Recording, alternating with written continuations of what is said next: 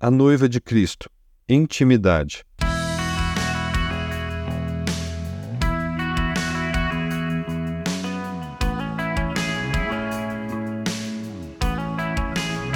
A igreja, como noiva de Cristo, possui um relacionamento muito profundo com o Senhor.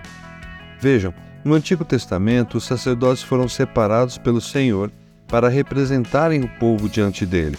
Entretanto, apesar de serem uma provisão divina, para que essa relação pudesse acontecer, ela dependia de homens.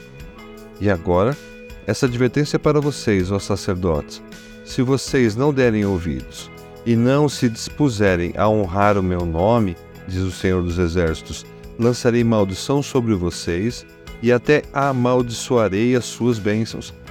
Aliás, já as amaldiçoei, porque vocês não me honram de coração. Malaquias 2:1. Já no Novo Testamento, o sacrifício de Jesus inaugura uma nova forma de Deus se relacionar com seus filhos.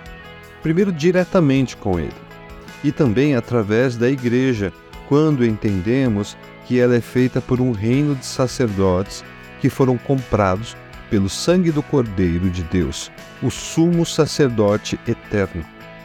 Tu és digno de receber o livro e de abrir os seus selos, pois foste morto e com teu sangue compraste para Deus gente de toda tribo, língua, povo e nação.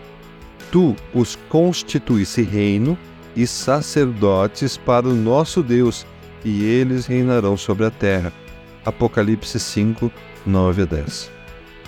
Consequentemente, agora, nós desfrutamos do mais íntimo relacionamento com o Senhor, pois temos livre acesso a Deus e podemos nos aproximar do trono da graça com confiança, sem sermos mortos pela glória de Deus.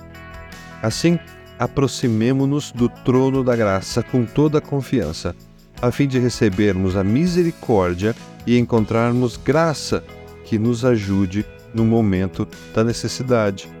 Hebreus 4, 16. A perspectiva da igreja como noiva de Cristo aponta para a espera pelo noivo e como ficar preparado para isso. Ou seja, quanto mais conhecemos dele, mais estaremos de acordo com o que o noivo espera encontrar. Portanto, mais do que ter, devemos desfrutar do relacionamento íntimo que a nossa condição em Cristo permite, ou seja, esse livre acesso a Ele. No início da criação, Deus planejou que o homem fosse feito à sua imagem e tivesse domínio sobre a natureza. Isso se concretizou com Adão e Eva que só puderam cumprir esse propósito mantendo um relacionamento próximo com Deus, como é evidenciado nos capítulos 2 e 3 de Gênesis, onde Deus caminhava e conversava com eles. No entanto, esse relacionamento foi rompido quando eles desobedeceram a Deus, desviando-se para o pecado e Satanás. Mas Deus prometeu restaurar o relacionamento e cumpriu essa promessa enviando Jesus para reconectar a humanidade com o seu propósito original. E agora podemos desfrutar desse relacionamento íntimo com Ele, que na prática é o seguinte: se vocês permanecerem em mim e as minhas palavras permanecerem em vocês, pedirão o que quiserem e será concedido. Meu Pai é glorificado pelo fato de vocês darem muito fruto, e assim serão meus discípulos. João 25, 7 a 8.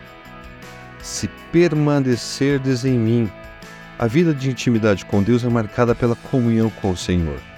Porque o Senhor abomina o perverso, mas os retos trata com intimidade. Provérbios 3:32. E as minhas palavras permanecerem em vós.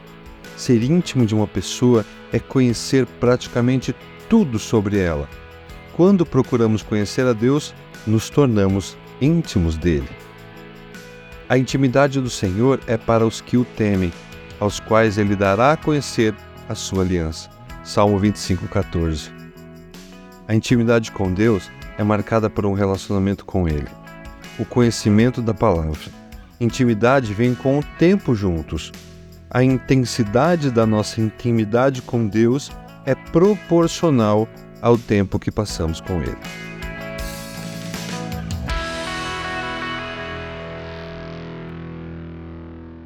Você ouviu o podcast da Igreja Evangélica Livre em Valinhos.